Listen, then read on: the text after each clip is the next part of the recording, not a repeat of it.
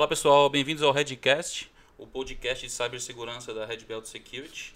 É, meu nome é Gustavo de Camargo, sou CEO da Red Belt Security e comigo aqui o Eduardo Lopes, diretor de tecnologia e inovação, é, que fará toda a, a, a, moderação dos episódios junto comigo. Boa tarde, Eduardo.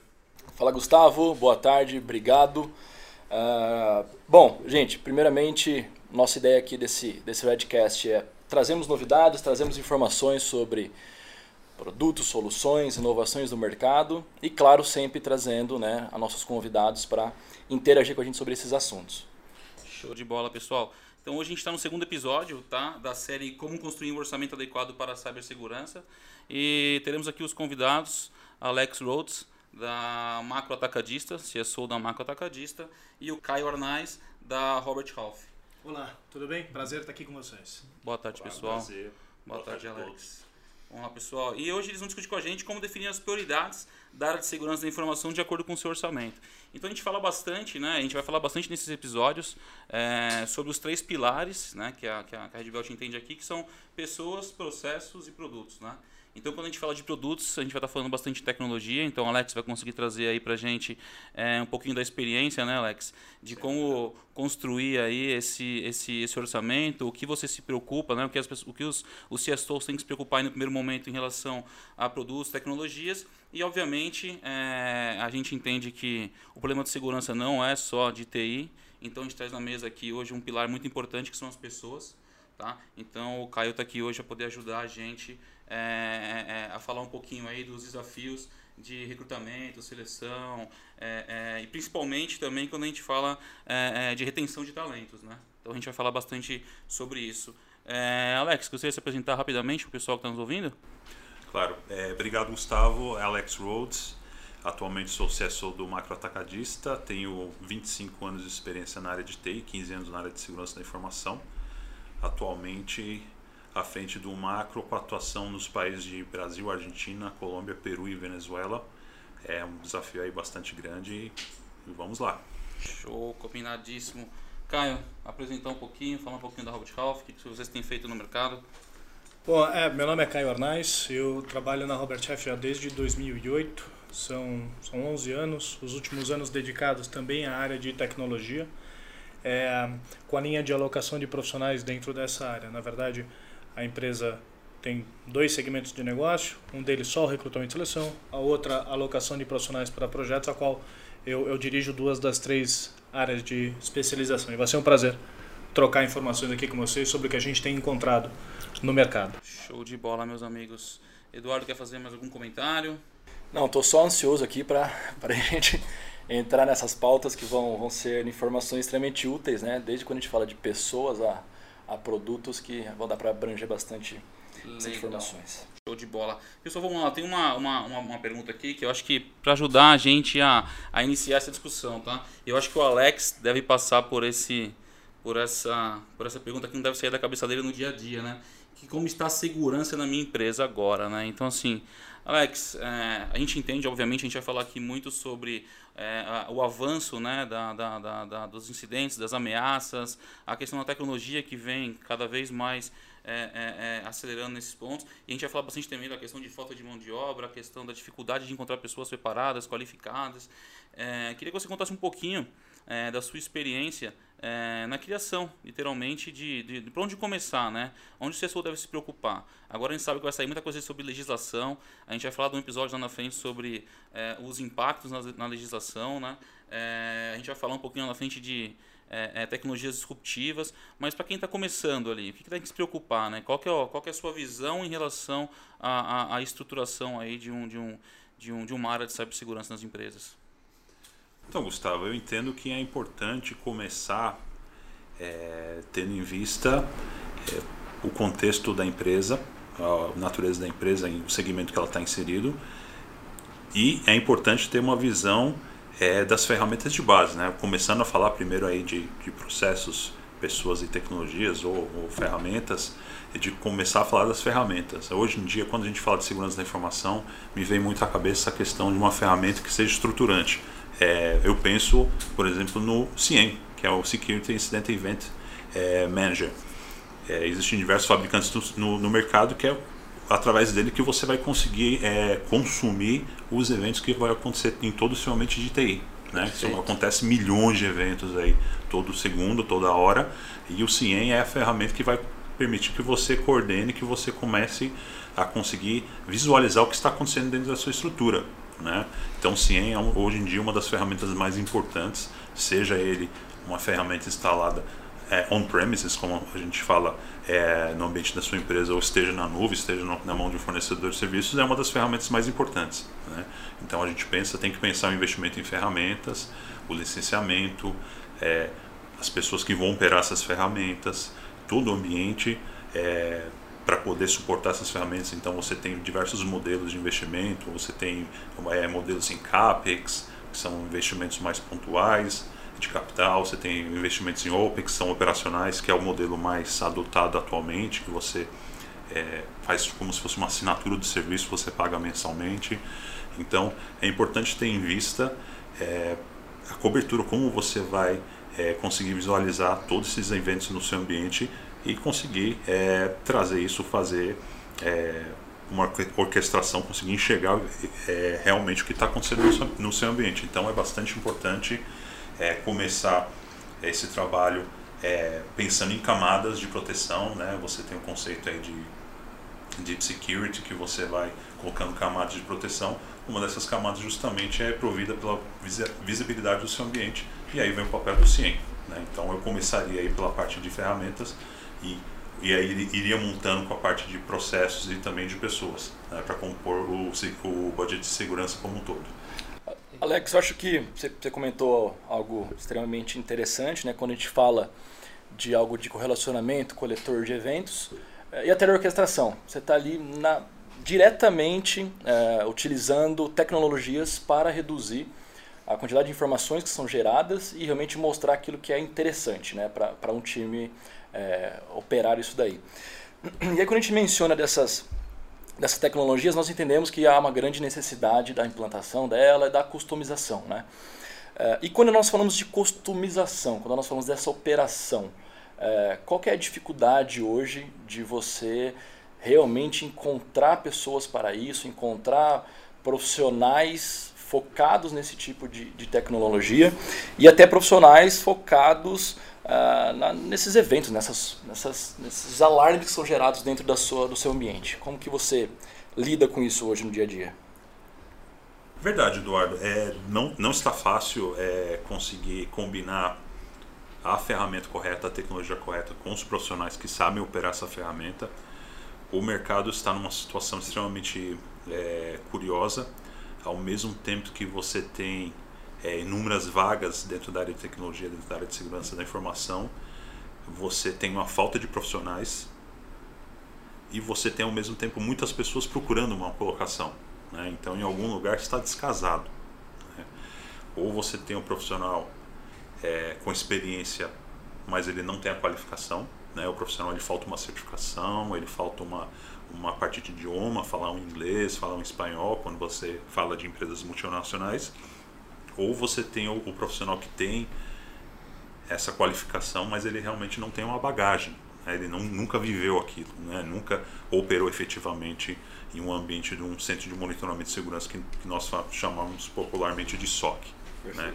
Então a gente tem bastante carência desse profissional, é, não é um desafio é, trivial, é um desafio que nós focamos diariamente como gestores da área de segurança da informação e tecnologia da informação para poder suprir essa demanda. E nós vemos também que essa, esse problema é, é, atinge até mesmo os fornecedores que são especializados nessa tecnologia. Então, eu, eu compartilho aqui a minha preocupação é, como consumidor final, vamos dizer assim, dessas tecnologias com as, as empresas que estão é, sendo os fornecedores dessa, de, desses serviços e dessas tecnologias. Né? Com, certeza. Tá com certeza. Eu acho que o Caio pode ajudar a gente um pouquinho conectando aqui nesse assunto pessoas.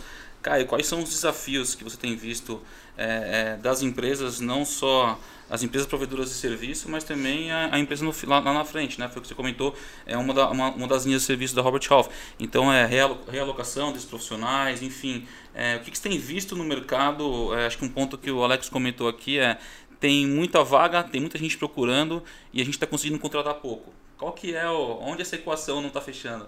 É, é, só concordo muito com o que o Alex disse. É, e com o ponto levantado aqui pela mesa. E assim, gente, é, é uma coisa que até um pouco não faz muito sentido, né?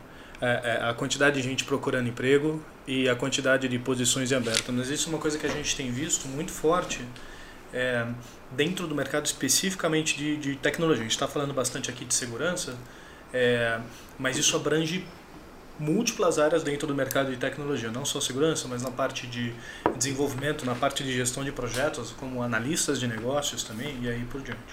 E só complementando um ponto que o Alex estava colocando, é, às vezes você tem uma pessoa querendo a vaga, mas não está qualificada, você não consegue, o cara tá, o profissional está qualificado, mas falta inglês, falta alguma coisa, e a gente algumas vezes também tem um problema da parte comportamental do profissional, né? É, é, às vezes o profissional é bom, conhece do CIEM ou de uma das ferramentas de CIEM, tem um bom inglês, mas ninguém consegue trabalhar ao lado desse, ao lado desse profissional. Né? Assim, é, é, às vezes, juntar todas essas características numa pessoa só está bem difícil. E quando isso acontece, o que a gente tem visto é um acréscimo significativo na remuneração desses profissionais. É, quando, quando ele consegue juntar todas é, quando ele consegue juntar todas essas características a do, a, a, remuneração do profissional dispara dispara. Eu, eu conversei há quatro cinco semanas atrás com um profissional eu juro para vocês jovem jovem como 24 25 anos de idade. Menino bom é, uma boa bagagem já de segurança. Começou a trabalhar cedo também, começou a trabalhar ali com seus 17, 18 anos, então já tinha aí algum tempinho de experiência. Uma bela de uma postura, uma alta capacidade de, de, de comunicação, mas ele já estava ganhando 12 mil reais. Assim, para alguém de 24 anos, eu não sei vocês. Nossa época não era assim, não. É, mas eu é, é, ah, que pena. Sem chance. Não, não tava, tava longe disso, aliás. Não era um pouco longe, era bem longe.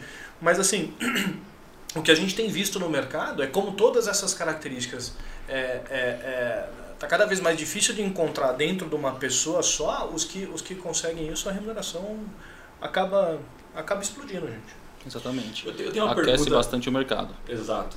Gustavo, tem uma pergunta aqui para o Caio, continuando. É, há uns tempos atrás, nós participamos de alguns painéis onde era referente a apagão na deixa, área. Deixa eu te interromper, claro, só para só colocar um ponto ainda sobre esse negócio.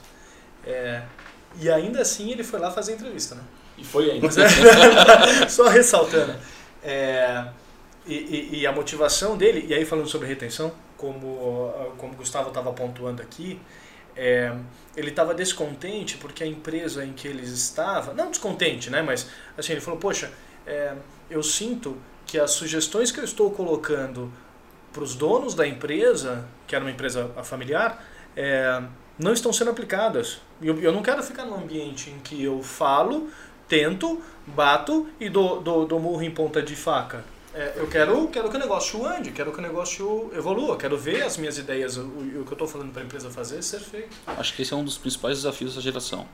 É, conseguir fazer parte aí da, da, transformação das empresas. Aí é um ponto, é, é, só volto para vocês, já Eduardo, com a próxima pergunta, mas Alex, acho que você pode ajudar a gente bastante.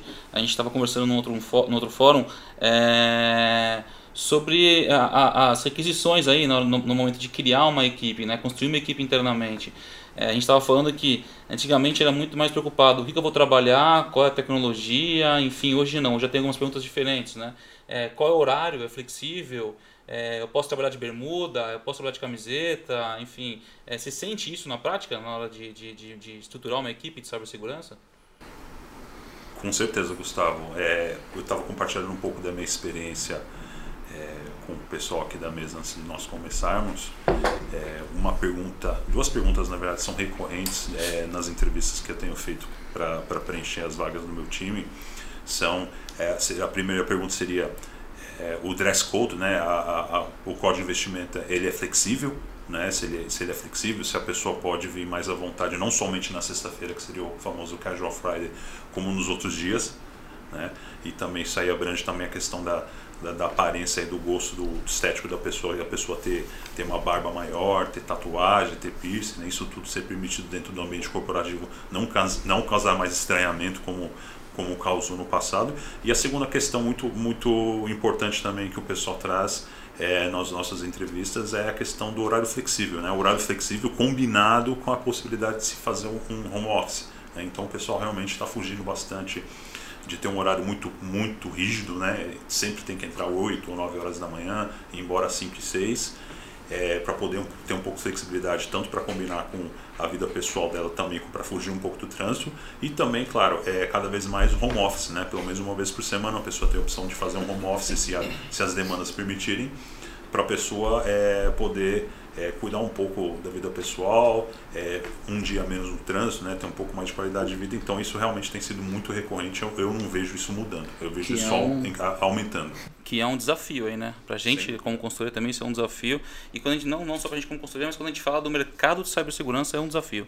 É, então a gente conseguir é, conciliar horários, turnos, enfim, é, tem um, um, desafio. Outro lado também um, é em relação à tecnologia. Caio, só para complementar esses pontos que o Alex comentou, são pontos em que o pessoal está abordando nas entrevistas, vem perguntando para vocês, perfil de empresa e tudo mais, ou hum, a gente fala que tem muita vaga é, e tem muita gente também desempregada né, no Brasil hoje. É, isso é, é, é, um ponto determinante. Você já viu pessoas aí, enfim, é, é, declinarem posições por olha, não gostei do perfil da empresa, não está, não, não bate com os meus valores. A gente fala muito hoje de valores, né? As pessoas estarem conectadas com os valores das empresas, mas do, no caminho contrário, isso também é, é, é, levado em consideração pelo, pelo, pelo candidato? Sem dúvida, sem dúvida, sem dúvida. O, o, o ponto que o Alex comentou é, é fantástico. E imagino eu, é, eu acho que vocês conhecem muito mais da própria cibersegurança em si, mas essa demanda por home office não é só do profissional de tecnologia. É também o financeiro, é o, vendas muitas vezes já era, mas é, é o profissional do, do, planejamento, é o pessoal de compras e aí por diante. O que de certa maneira também aumenta o risco, né? Porque ele está acessando de um local remoto a rede da empresa, então é, Exatamente. É, é, é, sem dúvida nenhuma eleva a preocupação. Mas respondendo a sua pergunta, Gustavo, sim, é, o home office e, e a localização, na verdade, da empresa, ou home office ou a localização da empresa são os principais pontos. São diversas as vagas, por exemplo, em Alphaville, que profissionais que moram na zona leste de São Paulo, e para quem não conhece, isso daria algo como 25 quilômetros. É, Até mais. É, é, dependendo da onde, da onde da zona leste, sem dúvida. É, profissional não aceita. Porque daria uma hora e meia, uma hora e quarenta, quase duas horas cada perna, né? É, a ida... Nós ficamos em Alphaville antes, a gente passou muito na pele isso daí. Exatamente. Eu imagino, imagino. E vocês são muito atraentes para quem é de Alphaville ou Exatamente. mais para o interior, né? As empresas de Alphaville acabam absorvendo o pessoal de Sorocaba, Itu e, e de Alphaville, Exato. Osasco ou alguma coisa por aí.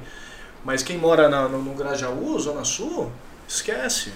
O cara não vai, não vai, não vai. E esse é um quesito... É, que tem sido cada vez mais pontuado durante, durante as entrevistas. Tem home office e onde é o local de trabalho. É, óbvio, muitos profissionais, e principalmente aqueles que se destacam mais, falam, não, onde é a empresa, eu vou alugar meu apartamento lá do lado, eu vou me virar, eu vou, vou dar um jeito, e, e, e mas eu não quero ficar a mais de 20 minutos de, de, de, deslocamento. É a questão da qualidade de vida, né? Então, enfim, é, é, isso transcende o que você falou, transcende a questão só da cibersegurança. Sim. Então, todas as áreas estão batendo cada vez mais em cima disso. Alex, puxando para essas questões. Aliás, desculpa, Du, você tinha uma pergunta, ah, não, a gente acabou é. É, passando. Não, a minha, minha principal questão em cima disso é, né? Estamos vendo que está faltando profissionais cada vez mais qualificados e daí em diante. E você vê o mercado, o mercado que eu falo assim, é, sejam faculdades, basicamente, cursos técnicos, o que for, é, preparando esses profissionais de forma melhor, ou, ou porque assim, eu não vejo, pelo menos na nossa área de segurança, eu não vejo nessa área até de desenvolvimento, é, essas faculdades, esses cursos profissionalizantes, é, incentivando que sejam criados cada vez mais profissionais nisso daí. Você vê alguma mudança? O que, que você enxerga de... Eduardo, eu vejo é, são, são, são. É que a velocidade que isso está acontecendo ainda não bate a velocidade da necessidade que está sendo criada. Então, a, o, o, quanto, a, o quanto o mercado está evoluindo e precisando desses profissionais, mesmo com pequenas iniciativas é, de aumentar o número de formação de profissionais, não tem sido suficiente. É, vou te dar dois ou três exemplos. Existem faculdades especialistas hoje na parte de formação de, de desenvolvedores, é, a própria Banditech, que é uma, uma faculdade perto da, da Avenida Paulista, focada só na formação de desenvolvedores ou profissionais de tecnologia. A gente, a gente inclusive está assessorando uma ONG que está é, eu já ouvi falar de duas empresas como essa, eu não lembro o nome agora, mas é uma ONG dedicada a pegar profissionais ou, ou a população carente e ensinar desenvolvimento para eles. Ensinar desenvolvimento de ou, ou em Java, ou em .NET, ou qualquer, qualquer linguagem que apareça por aí. o que, aliás, é... E o que, aliás, é fantástico, né? Porque você atinge principalmente essa camada que tem onde tem mais dificuldade de conseguir emprego, conseguir e, e joga para um mercado que está sedento por profissionais. A gente tem um estudo na, na, na própria Robert Half é, que mostra, a gente fala do nível de desemprego aí oscilando entre 12 e 13. É, quando a gente faz um corte para profissionais com formação superior completa e acima de 25 anos, o nível de desemprego cai para 5% um pouco por volta de 5, não lembro o número exato agora, é, mas, mas para quem quiser pode fazer o download, chama ICRH, é, Índice de Confiança Robert Half. É, é bem interessante você ver como a formação, estudar e se desenvolver faz toda a diferença na formação profissional.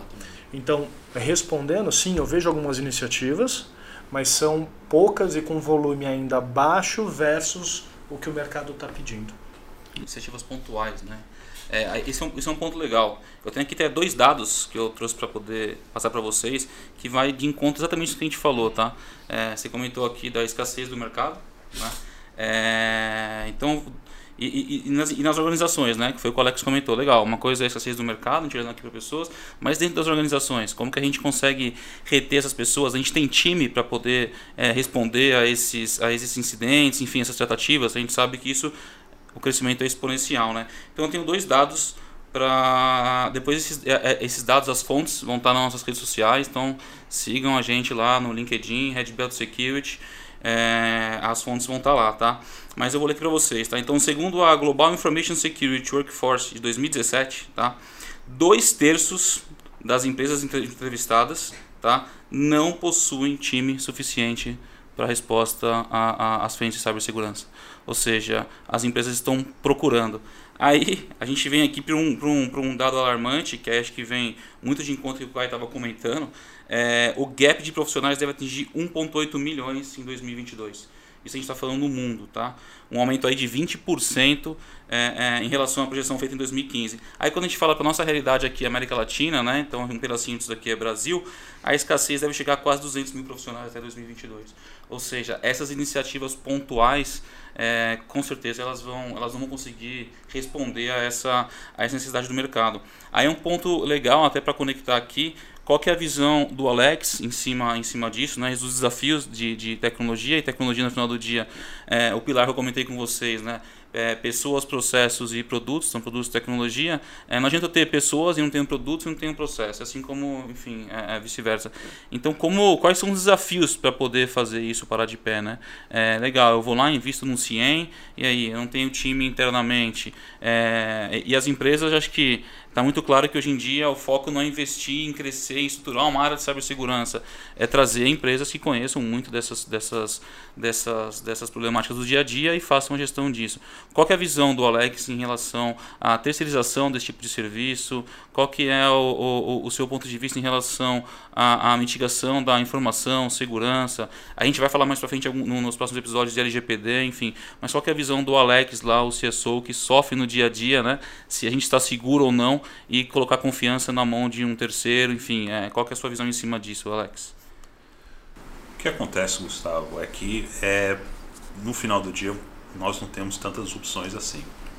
Porque as empresas são muito racionais do ponto de vista financeiro e você conseguir justificar é, para o business a montagem de um centro de operação de segurança com todas essas ferramentas, com todas essas pessoas é extremamente complicado. Porque existe um, ele exige um, um investimento inicial alto geralmente na casa de milhões para começar, e teria que ter uma equipe especializada é, relativamente grande, dependendo da estrutura da empresa, para poder manter isso operando. E aí você começa a entrar em questões aí de turnover, atualização é, do profissional e das tecnologias. É, tudo isso no final do dia acaba impactando é, muito no orçamento de TI e o orçamento de TI já é uma fatia muitas vezes pequena dentro das empresas e a fatia de segurança da informação é menor ainda. Então as empresas querem ter uma previsibilidade dos seus gastos, elas preferem cada vez mais migrar para uma uma para um modelo de assinatura que seja previsível quanto que vai ser investido a cada mês e a cada ano em, em determinado assunto. Isso também abrange a segurança da informação.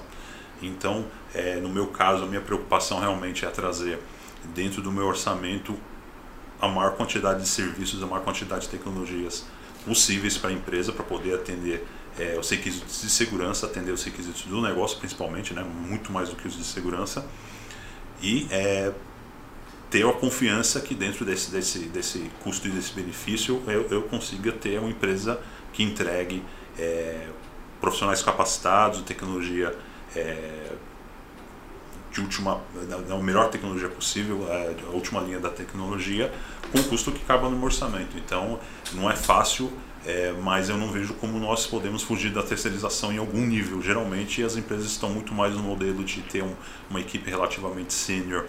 É, própria gerenciando contratos terceirizados. Né? Esse é o modelo que eu tenho cada vez visto mais dentro das empresas e eu não vejo muito como fugir. A não ser que seja uma empresa com um segmento muito específico, é, é difícil você justificar um modelo diferente desse. Sim, sim. Tem uma empresa aí que, enfim, viva isso o dia a dia, né? Caio, você tem algum ponto em relação a essa questão de terceirização, enfim? É, acho que para vocês é um, é um, um tanto quanto indiferente, né? Enfim, é, buscar os profissionais para as empresas e para as consultorias que terceirizam, enfim. eu, eu, brinco dentro da empresa que, no fundo, é, a gente está em um dos dois mercados que todo mundo precisa, né? Ou você precisa de dinheiro ou você precisa de gente. A gente acaba achando pessoas, né? É, mas sim, o, o que eu posso colocar em relação a esse ponto que eu acho bem interessante é que quando você terceiriza, obviamente a empresa que está prestando serviço para você presta serviço também para outras para outros clientes e de certa maneira você está otimizando um recurso escasso porque é o mesmo profissional de segurança que está prestando o serviço é, para a empresa A, para a empresa B, para a empresa C, para a empresa C, para a empresa D, é, fazendo com que, com que você otimize o tempo hora é, é, é desse profissional. Então, faz, faz todo sentido. Eu, eu, eu, eu sou completamente a favor da, da terceirização.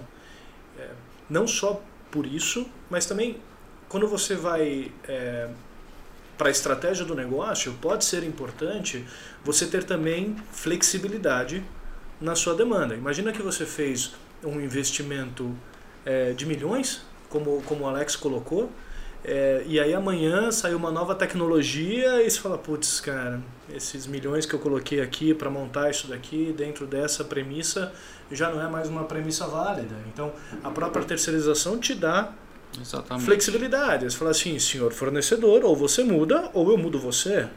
Né? É, é, é, é simples assim. Né? Então, olhando para a estratégia da empresa, eu acho. É óbvio que no curto prazo sai um pouco mais caro, né? mas quando você olha o longo prazo, a flexibilidade e a vantagem é, estratégica que isso dá, poxa, faz, faz todo sentido. E a velocidade que traz é você estruturar isso, né? Porque Sim, é, aquilo, plug and play. Exatamente. É. Se, a gente for, se a gente falou aqui que tem escassez de pessoas no mercado e o mercado tem muita vaga, é, a gente sabe que não é do dia para a noite que as empresas conseguem estruturar aí uma, uma área de cibersegurança. E, e é um ponto, né? Se a gente que é, presta serviço, a gente se vira nos 13, é, imagina aí o pessoal que está do, do, do outro lado tendo que estruturar essas, essas áreas. Um, um outro ponto aqui, Caio, que eu acho, que eu acho muito legal, né? É, a gente fala muito da questão da, da, da busca né, de profissionais no mercado. É, na sua visão, que vem, enfim, conversa aí diariamente, né? O seu time conversa diariamente aí com muitas pessoas. Falta o quê? Falta profissional qualificado? Tem muito profissional aí aspirando é, o mercado de, segurança, né? não de tecnologia, mas de cibersegurança. Acho que o ponto principal é, até para quem está ouvindo a gente, né? a gente está falando muito de que tem muita vaga, é, a demanda vai crescer muito, é, e a gente está falando que as pessoas, né, e no geral, estão é, se qualificando pouco. Acho que fica até uma dica aí pro pessoal, né? Poxa, vamos correr atrás aí de qualificação, entendimento das tecnologias. O, o, o Alex comentou aqui no, no né, a, a, visão dele, né? Do que, que as empresas têm que se preocupar aí, iniciando essa, essa movimentação para a criação aí de uma área de cibersegurança. O Caio comentou bastante aqui os, os, os, os desafios aí de, de encontrar pessoas. Na sua visão, é o que falta realmente é isso? É o profissional qualificado? É o profissional ir atrás da, da, da informação? Falta, falta. É, é, é exatamente o que falta. É, e é impressionante como no mundo da, da, da tecnologia e principalmente da, da cybersecurity, é, estar atualizado é tão difícil quanto estar qualificado. É, porque são, são inúmeras iniciativas de, tenta, de tentativas de, de, de, de penetração dentro de um sistema e maneiras diferentes e, e tem sempre um um indiano, um chinês, tem sempre um cara tentando fazer alguma coisa diferente para quebrar o, a, a, sua segurança, enfim. É, então falta gente qualificada, sem dúvida nenhuma. É, e estar qualificado não é só, ok, peguei meu diploma, volto a estudar daqui cinco anos. Esquece, cara. É, é, você precisa estar tá sempre lendo, sempre escutando podcasts, sempre é dia dia. indo atrás, fazendo cursos, fazendo seminários, fazendo o que quer que seja, para continuar atualizado, porque senão, senão a onda te engole. É, é, é, você já não é mais um profissional desejado no mercado. Exatamente, a gente percebe muito isso. Eduardo, tem algum ponto que você queira colocar para os nossos convidados? Na verdade, mais para o Alex agora, uma parte da, da tecnologia. É, a gente está vendo várias empresas, né, um movimento muito grande no mercado. Primeiro de aquisições de, né, de empresas, né, de produtos software, ou seja, orquestração, resposta automatizada a incidentes. E até um movimento muito grande das próprias empresas, uh, vai um pouco mais já old school no mercado aí, que a gente fala em empresas antigas de antivírus, lá, que a gente nem chama mais disso, uh, elas transformando né, para ferramentas de EDR, MDR, algo do tipo, ou seja, que a própria ferramenta identifica, ela mesma responde já a um determinado tipo de incidente e só te notifica. Uh, você já está vendo isso como uma realidade ou ainda um sonho? Um sonho que eu digo é, Lá fora estão fazendo, estão começando, mas ainda não é uma realidade no nosso cenário aqui no Brasil. O que, que você enxerga? E claro também que eu sei que você conversa com outros né, profissionais da área. Como que está esse movimento aqui no Brasil? Olha, Eduardo, é, na verdade eu não vejo que nós estamos tão longe assim não aqui no Brasil, né? É, todos esses, players, é, os principais aí, americanos, europeus, israelenses agora, né? Que Israel também é, é uma força aí dentro do, do mercado de cybersecurity, já estão é, tentando ter representação e representatividade aqui no Brasil, né? Já tem aí é, ou vêm fundar escritório ou fazem parcerias para estarem aqui no mercado brasileiro. Então, eu não vejo que não que, que esteja indisponível para nós essas tecnologias. Né? Elas estão disponíveis. O que ainda pode estar acontecendo muitas vezes é que as empresas ainda não estão fazendo os investimentos suficientes para terem essas tecnologias mais modernas. Afinal, são caras também, né? São caras, muitas são caras e nós estamos sempre falando aí muita é, tecnologia está é, em euro, está em dólar, não é fácil fazer esse investimento mas eu vejo como um caminho sem volta. Quando nós falamos de, de orquestração, de automatização, vem justamente é, de encontro aquela questão da mão de obra. Né? Quanto mais automatizado, mais orquestrado, menos pessoas você precisa é, para o seu centro de segurança, né? ou para o SOC, tanto do, do, do, lado da empresa como também do lado da consultoria que está fornecendo serviço. Né? Ela, ela consegue ser mais eficiente, ela consegue atender mais clientes, consegue atender mais eventos com menos pessoas operando as ferramentas, porque as ferramentas já têm uma, uma, uma tecnologia, já tem um, um machine learning, uma inteligência artificial que vai permitir com que ela seja mais eficiente e tenha resultado melhor. Então, é, eu vejo como é, algo inexorável. É, é uma questão de tempo, talvez tenha ainda um atraso aí para algumas empresas conseguirem é, consumirem essa, consumir essa tecnologia, mas é um caminho sem volta. O Brasil não vai ficar tão longe assim não, porque Sim. o crime cibernético aqui no Brasil é extremamente sofisticado, a gente não, não consegue é, ficar tão longe atrás dessa maneira. É, acho que um ponto importante que vai muito o que a gente estava comentando, batendo em pessoas novamente, né? Se a gente está falando de tecnologias disruptivas, as novas tecnologias aí, é, Eduardo comentou bem em relação ao SOAR, é, a gente vai falar no episódio mais à frente dessas, dessas, dessas tecnologias, né? Colocar ou não colocar isso no budget. É, se já está difícil a gente encontrar pessoas para operar é, e não só operar, né, mas enfim, até é, colocar para funcionar as tecnologias mais é, é, conhecidas de mercado. Né? Imagina a gente então trazer aí profissionais de software no mercado brasileiro. Eu diria que é, que é um, um desafio muito grande. é, legal, pessoal. É, Eduardo, mais algum ponto? A gente fala, enfim, a gente falou a questão da terceirização, era um ponto que a gente queria tocar, sentir um pouquinho aí do, do, do Alex, né? O, o, outro lado, sentir um pouquinho do Caio aí, a questão é, é, é da, da, aquisição aí, né, desses profissionais, a questão da qualificação é algo que bate bastante. A gente sofre isso no dia a dia. A gente tem aí inúmeras vagas em aberto. É, o processo, a gente até brinca às vezes, pô, será que a gente está pegando muito, muito forte aqui no processo de qualificação técnica? É, acho que não, né? Acho que a gente quer do nosso lado pessoas qualificadas que queiram ir atrás aí de, de, de, de informação é, é para poder aí estar tá se qualificando cada vez mais.